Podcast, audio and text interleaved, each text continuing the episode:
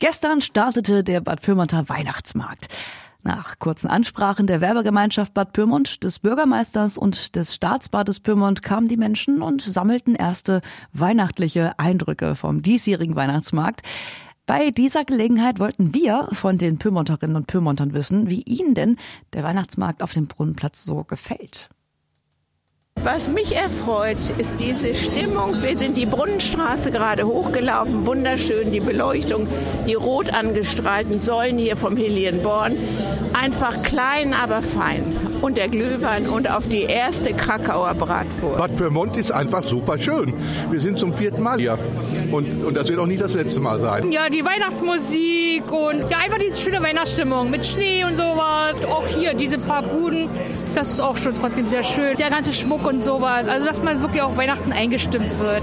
Sonderlich gern mag ich sie ehrlich gesagt nicht. Der hier hat vielleicht noch den Vorteil, dass ich den einen oder anderen treffe, den ich noch kenne, aber ich stehe nicht gerne im Kalten bei Nässe und Schnee. ist einfach so. Wir finden es fantastisch.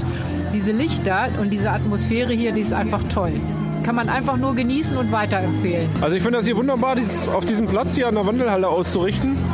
Und ich meine, es ist, wenn man sich mal hier umschaut, einfach ein sehr weihnachtliches Flair. Das finde ich super.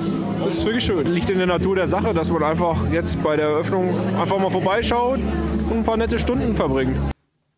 Mit dem gestrigen Start des Pyrmonter Weihnachtsmarktes ist in Bad Pyrmont offiziell Weihnachtsstimmung angekehrt.